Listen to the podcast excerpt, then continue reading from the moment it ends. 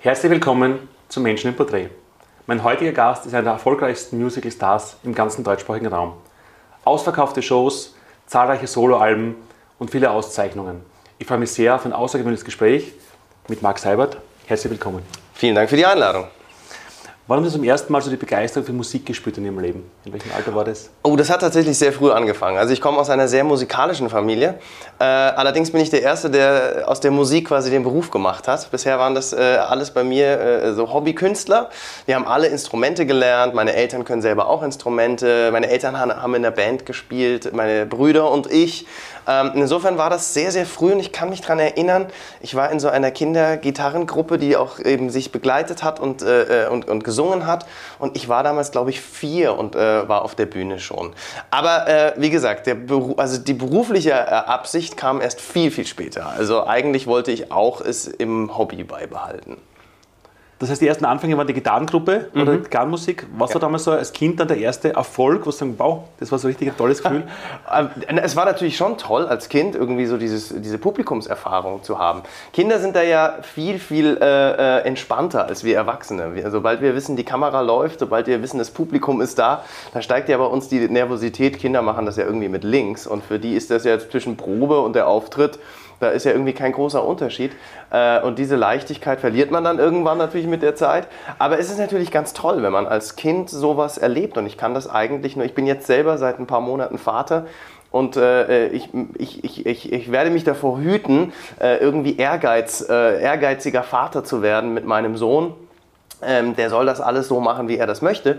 Aber wenn ich natürlich die Möglichkeit habe, ihm Musik äh, nahezubringen, und ich glaube, das lässt sich bei uns zu Hause auch nicht vermeiden, äh, äh, dann, äh, ja, dann unterstütze ich ihn natürlich. Ich finde, das ist ein tolles Erlebnis. Egal, ob jetzt beim Sport man seine Auftritte und seine Erfolge hat oder eben auf einer Bühne oder was. Ich glaube, das tut jedem Kind gut.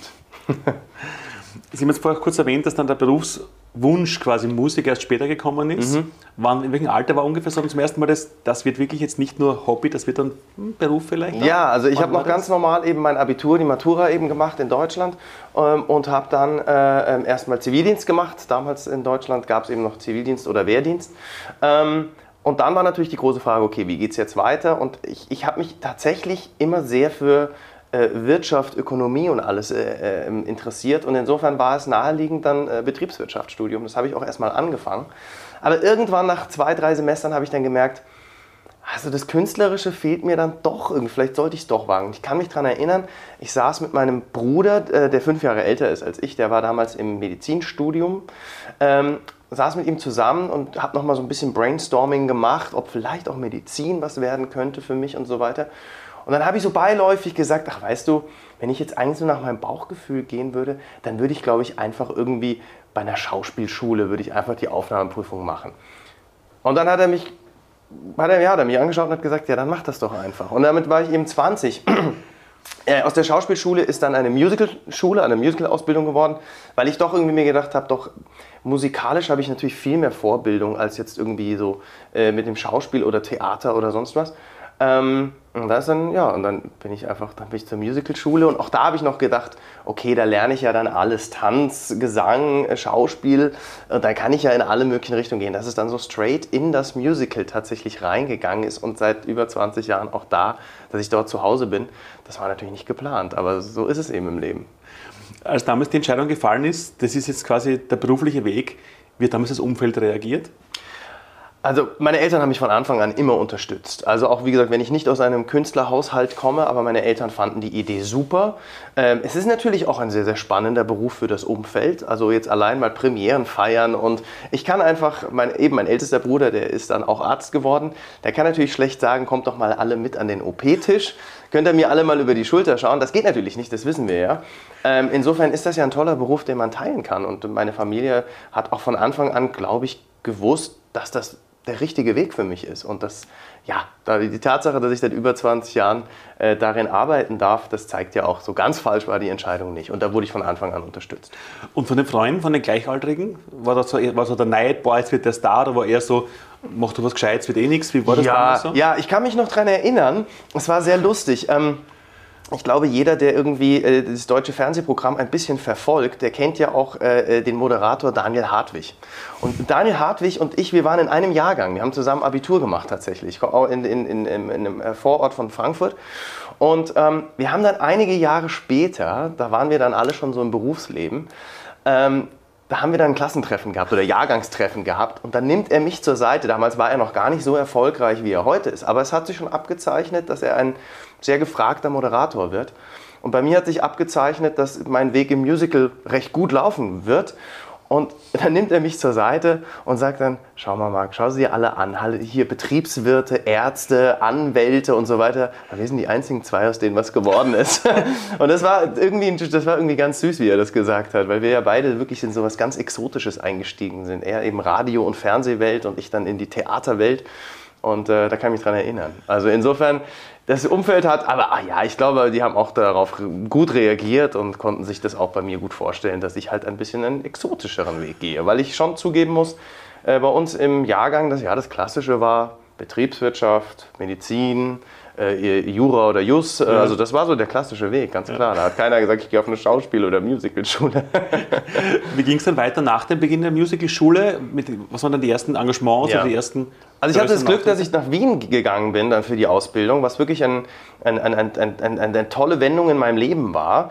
Ähm, Wien, mit Wien hatte ich bisher keinen Bezug, aber ähm, ich muss schon wirklich sagen, äh, Wien ist ein ganz, ganz tolles Umfeld einfach für diese Berufsbranche, weil Theater, Kultur, Musik, da merkt man einfach, das ist in dieser Stadt einfach so prominent seit vielen, vielen Hunderten von Jahren schon.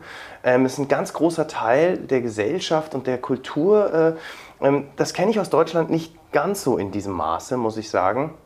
Äh, insofern war es schön, dann in dieser Stadt hier äh, beruflich meine ersten Schritte zu gehen. Und ähm, noch während des Studiums habe ich dann tatsächlich meine ersten Verträge gehabt bei den Vereinigten Bühnen Wien, was eigentlich der große Musical-Arbeitgeber in Wien ist. Ähm, und somit hatte ich auch, ja, hatte ich auch einfach wahnsinniges Glück, dass ich gleich so einen tollen Start äh, gefunden habe. Und eben, das war, glaube ich, so die, die Basis für die, für die kommenden Jahre danach. Ja. Was war dann ähm, mit dem ersten Engagement so der, der Moment, wo Sie auf der Bühne das Gefühl hatten, zum ersten Mal, jetzt habe ich es geschafft. Jetzt bin ich wirklich da, das Publikum reagiert so, wie ich es mir vorstelle. Jetzt läuft's. Ach, das ist immer schwierig. Ich glaube, diesen einen Moment gibt es nicht. Aber ich würde jetzt mal sagen, wenn man ähm, so die zweite, dritte vierte Hauptrolle so in Folge bekommt, dann weiß man, okay, jetzt hat man sich irgendwie etabliert. Also mein Vater, ähm, der war äh, im Bankwesen, war er äh, äh beruflich tätig. Und er hat mir immer, oder war auch, war auch ein sehr erfolgreicher Sportler in seiner Freizeit. Und ähm, er hat mir immer gesagt, weißt du, Marc, den Weg nach oben schaffen viele, aber oben zu bleiben, das ist die Kunst, das ist die Herausforderung. Und wie gesagt, aus einer ganz anderen Branche kommt er. Ähm, aber das kann man schon übertragen. Also das habe ich auch gemerkt, dass man kann irgendwie mal so einen Glückstreffer haben oder man kennt es auch jetzt bei dem, bei, bei der, in der Musikbranche, so diese One-Hit-Wonder irgendwie. Aber die, die es dann wirklich schaffen, nochmal einen zweiten, dritten, vierten, fünften, sechsten hintereinander zu, äh, hinterher zu schieben, ähm, das ist schon, ich glaube, da kann man dann schon sagen, jetzt gehöre ich irgendwie ein bisschen mit dazu. Da kann ich auch mich mal in gewisser Weise, ein bisschen kann ich mal mir selber auf die Schulter klopfen und sagen, habe ich gut gemacht.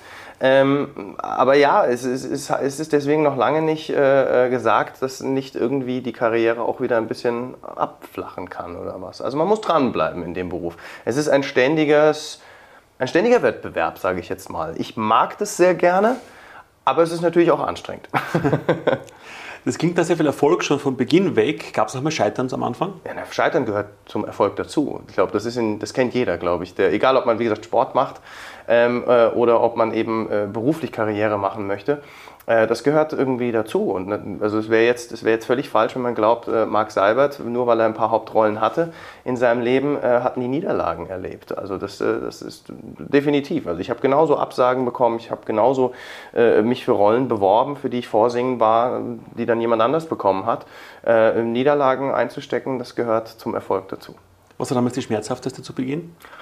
Oh, ähm, Ich überlege gerade. Ich glaube, es gibt, äh, es gibt ein Musical äh, äh, Ghost nach dem Film, eben auch mit Patrick, äh, Patrick Swayze. Äh, äh, ähm, Ghost, Nachricht von Sam. Da gibt es auch ein Musical, was ich ganz, ganz toll finde.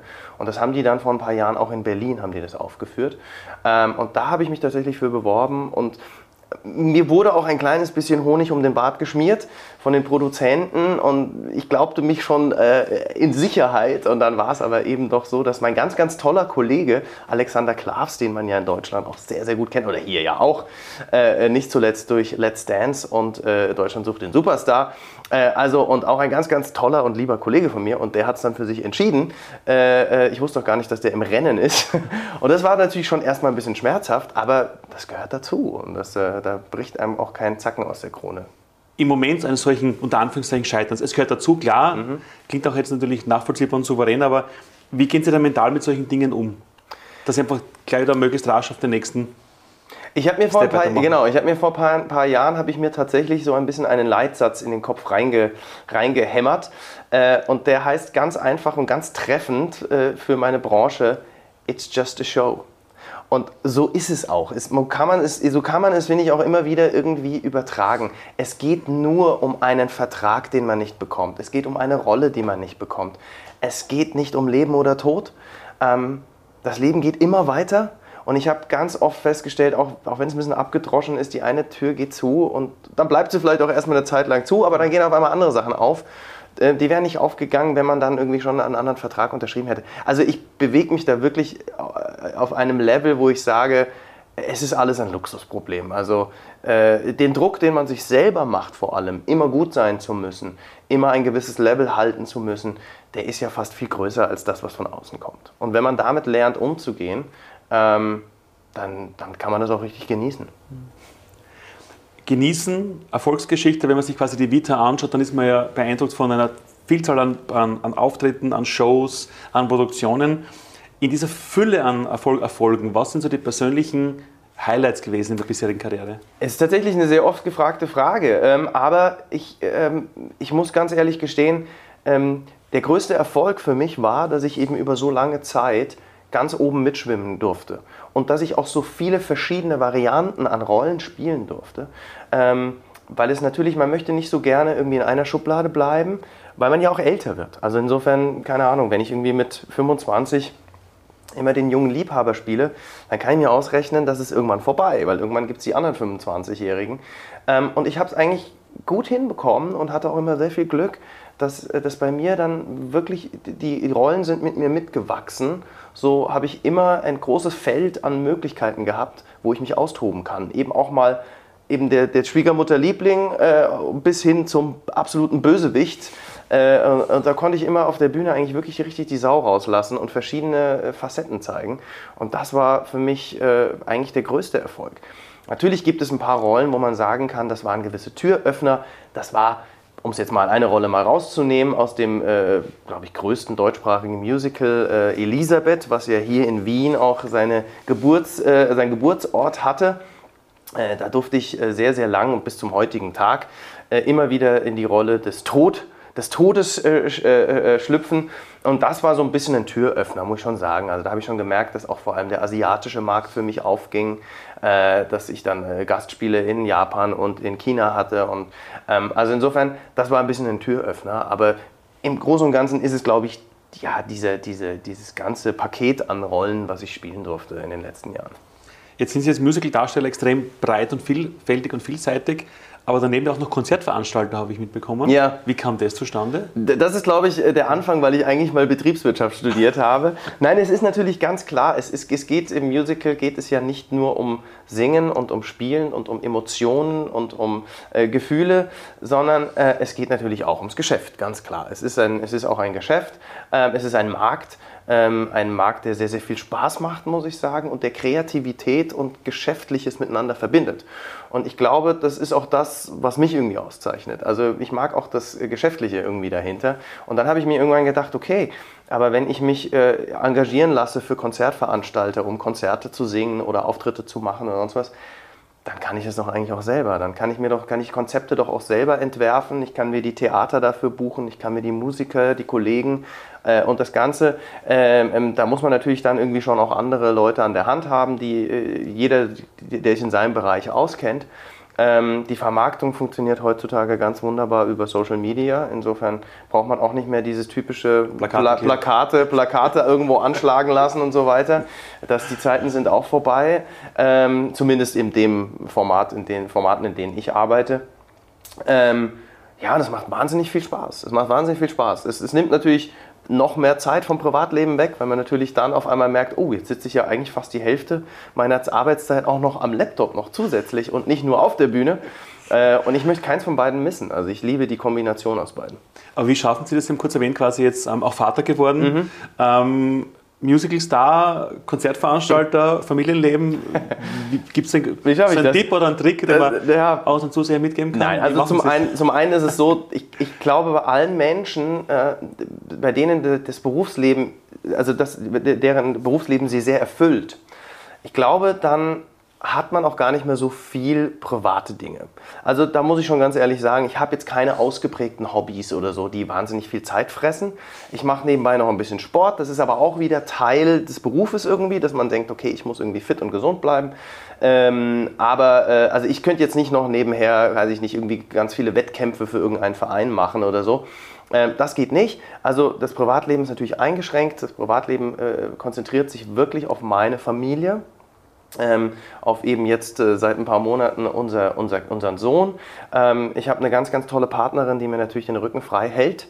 Ähm, und dann muss man organisieren. Und ich brauche nicht so wahnsinnig viel Schlaf, das ist auch ganz gut. Insofern kann ich auch in den Abendstunden oder in den Morgenstunden kann ich immer noch, die kann ich ganz gut nutzen. Ähm, und ja, ein bisschen Disziplin, äh, dass man das irgendwie alles auf die Reihe bekommt. Manchmal tut es weh und manchmal funktioniert es wunderbar. Sie haben jetzt kurz Disziplin in den Mund genommen. Mhm. Es klingt alles sehr gut organisiert, geplant, diszipliniert auch. Mhm. Was war so quasi in all den Jahren das Verrückteste, was Sie jemals gemacht haben? Das Verrückteste? Ja. Ich glaube tatsächlich, ähm, einen künstlerischen Beruf zu wählen. Weil eben, ich bin da ein Exot in unserer Familie. Ich bin da, ich hatte auch keine Ahnung damals, ähm, wie dieser Beruf überhaupt abläuft. Also ich bin dann eben ans Konservatorium hier in Wien gekommen und da war ich einer von acht Leuten im, äh, im Jahrgang. Und da gab es sehr wohl auch Kolleginnen und Kollegen von mir, die wussten seit 15 Jahren, dass sie auf die Bühne wollen. Vater vielleicht selber Dirigent, Mutter Choreografin. Die kannten das Theater, die kannten die Branche, die hatten auch Connection, das hatte ich auch nicht. Ähm, und somit habe ich überhaupt nicht gewusst, auf was ich mich da einlasse. Und natürlich gibt es auch immer wieder die Behauptung, dass man sagt, uh, Vorsicht, brotlose Kunst, kann man davon leben und la la la la la. Ich habe überhaupt nicht darüber nachgedacht, sondern ich hatte einfach den Wunsch, das zu machen und äh, habe dann später erst gemerkt, oh ja, man kann davon leben, ähm, es macht auch viel Spaß und äh, wenn man halb, halbwegs mit seinem Geld umzugehen weiß, dann, äh, dann kann man sich auch viel davon äh, ermöglichen. Also das ist auch schön. Sie haben jetzt mehrmals Wien-Rosen gestreut, kann man mhm. so schon sagen. Mhm. Auch unser Gespräch heute findet in Wien statt. Ja. Sie sind aktuell auch mit Frank Nimskern hier Richtig. in Wien auf der Bühne. Für meine Solokonzerte, genau. Mhm. Okay, was mhm. genau aktuell in Wien? Ähm, äh, das ist ein Konzertformat, das nennt sich Mag mal anders. Es ist eben tatsächlich, wie der Name schon sagt, ein kleines bisschen fällt es raus so aus meinen sonstigen Solokonzerten, weil wir haben sehr viel Popnummern mit drin, wir haben eigene Musik von mir drin, äh, wir haben natürlich auch Musical-Songs mit drin äh, und deswegen ist es ein ganz kleines bisschen äh, eben anders, wie der Name sagt. Das ist im Moment gerade hier in Wien. Richtig, ja. Und wie kam es da ähm, zur Kooperation mit Frank Nimsgern? Woher kennen Sie sich? Wie kam das zustande? Ja, die Branche ist klein und überschaubar, ja. ja die, die, im deutschsprachigen Raum. Und äh, äh, Frank kennt mich, hat von mir gehört, ich habe von ihm gehört. Ich kenne seine, seine Projekte, die er macht. Er kennt die Projekte, die ich mache. Und so haben sich unsere Wege irgendwann gekreuzt. Und ich, ich wusste jetzt gerade eben für dieses etwas andere Konzertprojekt, da wusste ich, ähm, da kann er, glaube ich, äh, mit seinen Ideen und mit, seinen, mit seiner Arbeitsweise irgendwie, glaube ich, äh, sehr, sehr hilfreich sein und mich auf neue Wege bringen oder so. Und so ist die Zusammenarbeit entstanden. Und, äh, aber wie gesagt, man verliert sich nie wirklich aus den Augen und ähm, das ist eigentlich das Schöne auch an dieser Branche. Was man bei Ihnen extrem stark spürt, ist ähm, in jedem Wort, in jedem Satz Begeisterung fürs Tun, ja. für das eben diese, nicht diese Trennung zwischen jetzt Beruf und Freizeit und Hobby, sondern einfach sie leben quasi der Begeisterung. Mhm. Aber von all diesen Erfolgen, auch von dieser Begeisterung, Ähm, was sind jetzt in Ihrem täglichen Tun so die persönlichen, wirklich diese Magic Moments, wo Sie sagen, das sind so die Gänsehautmomente mhm. in meinem Tun, wo ich entweder Gänsehaut verspüre oder mhm. auch Tränen in den Augen habe vor Begeisterung oder vor mhm. Berührung. Was sind so die, Magic, die magischen Momente? Also wenn wir jetzt beispielsweise gerade so über das letzte eben reden, halt eben meine Tätigkeit als Veranstalter, dann muss ich sagen, was wirklich Magie hat, ist, dass ich an einem Konzertabend oft da stehe und denke mir, Wahnsinn, ich habe vor einem Jahr im Sommerurlaub am Strand äh, von Kroatien oder was, habe hab ich die Idee gehabt, Mensch, das wäre doch mal ein Konzertformat.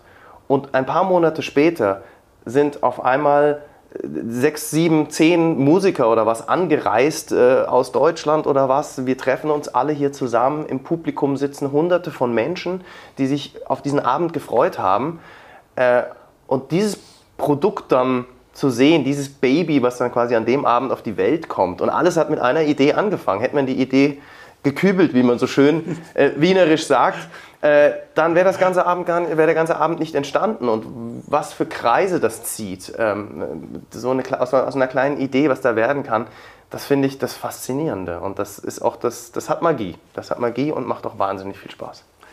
Aus all dieser Freude, Begeisterung, den Erfolgen, ähm, aus der bisherigen Karriere, was wäre so aus Ihrer Sicht der wichtigste Erfolgstipp mhm. jetzt für junge Menschen, die uns zuschauen, die, egal in welchem Bereich, sei es mhm. künstlerisch, kreativ, sei es im Bereich Finanzen, völlig egal, mhm. für sich sagen, ich möchte auch so glücklich, begeistert, erfolgreich werden, mhm. wie der Marc, was könnte man als wichtigsten Erfolgstipp Nummer eins jungen Menschen mitgeben? Das ist natürlich schwierig. Das, da gibt es ja, gibt's ja, gibt's ja ganz viele Fachleute, die, äh, die garantieren. Aber keine Praktiker. Sie sind ja, genau, Praktiker. genau, genau, okay, okay, ja, okay.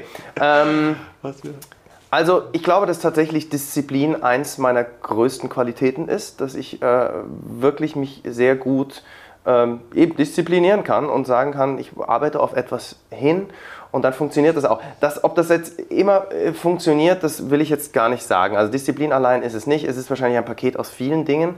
Ähm, ja, und äh, dann vielleicht auch doch wieder irgendwie manchmal die Leichtigkeit zu sagen, eben wie mein Leitsatz ist, it's just a show. Wenn eine Sache nicht funktioniert, nicht aufgeben, dann geht es woanders weiter und sich einfach ein bisschen treiben lassen, wohin das Leben einen spült und dann die Chancen hoffentlich nicht zu äh, übersehen. Jetzt haben wir viel gesprochen, Vergangenheit, mhm. Dinge, die schon erfolgreich waren, die Sie auch organisiert haben als Veranstalter, als mhm. Konzertveranstalter, Ehrgeiz, Disziplin, Erfolg, diese Dinge. Mhm. Ähm, der Faktor Zeit ist immer so einer, der bei all den Dingen nach einer Planung begrenzt ist und auch mhm. unser Leben ist ja, wie mhm. gesagt, auf, auf Zeit leider mhm. nur. Mhm. Ähm, wenn Sie jetzt die Zukunft planen, aber sich bewusst machen quasi, was wäre wirklich, das Leben wäre morgen vorbei, mhm. wie würden Sie heute den Tag verbringen? Oh, ich glaube, ich würde nochmal alle Menschen um mich herum sammeln, äh, die mir am Herzen liegen. Das würde ich wahrscheinlich gar nicht schaffen innerhalb eines Tages. Ähm, ja, ich, ich glaube, ich würde es gar nicht wissen wollen, wenn ich ganz ehrlich bin. Ähm, was ist, wenn es mein letzter Tag ist? Schwierige Frage, aber es wird nicht passieren. Und selbst die Leute, die die Diagnose bekommen haben, um jetzt mal eben äh, in sowas mal abzutauchen, äh, äh, wie lange sie noch zu leben haben, auch bei denen sind schon Wunder geschehen. Ähm, insofern, die wurden auch manchmal überrascht und leben seit vielen, vielen Jahren schon, obwohl sie tot geglaubt waren. Also insofern, ich glaube, diesen Moment wird es nicht geben. Das ist auch ganz gut so. Ich genieße das Leben so, wie es ist ich finde es auch immer schwierig mit dem, genieße immer so, als wäre es dein letzter Tag, weil dann wird keiner mehr zur Arbeit gehen. ähm, das ist, das ist glaube ich, auch ein bisschen schwierig. Also, ähm, ja, aber ich, ich habe das Gefühl, ich, zumindest weiß ich ein paar Dinge in meinem Leben, obwohl ich jetzt so wirklich, ich würde jetzt mal sagen, so bei der Hälfte irgendwie äh, im Normalfall stehe ein paar Dinge habe ich auf meiner To-Do-Liste schon abgehakt. Da gehörte eben auch beispielsweise dazu, eben auch mal äh, Vater zu werden, äh, beruflich sich zu, äh, zu verwirklichen, ähm, ähm, die Familie zu genießen und Zeit mit der Familie zu haben. Ähm, ich glaube, da habe ich ein paar Dinge schon abgehakt und äh, ein paar andere stehen dann noch drauf und dann schauen wir mal. Ist vieles noch geplant. Genau, ja, ja. Wie definieren Sie für sich persönlich Glück?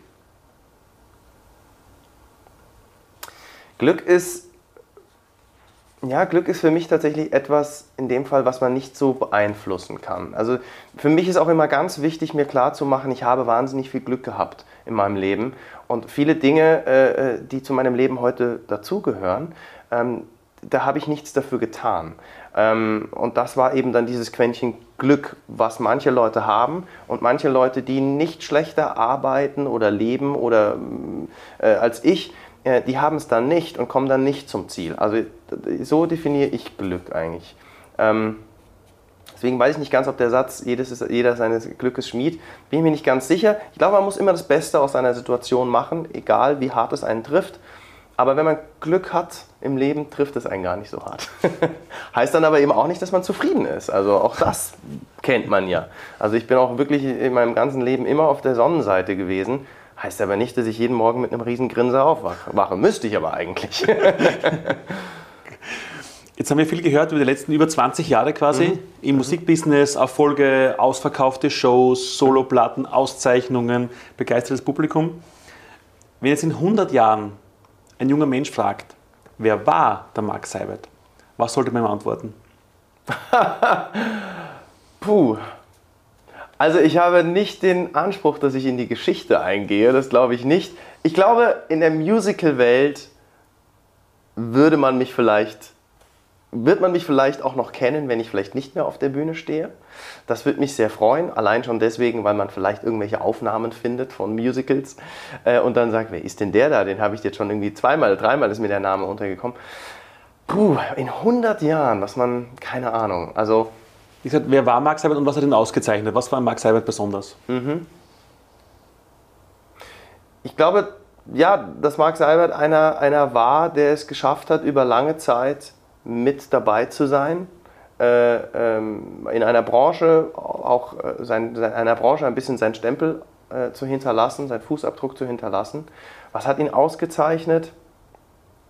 Ja, eine große Leidenschaft für diesen Beruf, fürs Theater, ähm, gepaart mit Disziplin und, und Geschäftstüchtigkeit. Ähm, vielleicht so in der Richtung.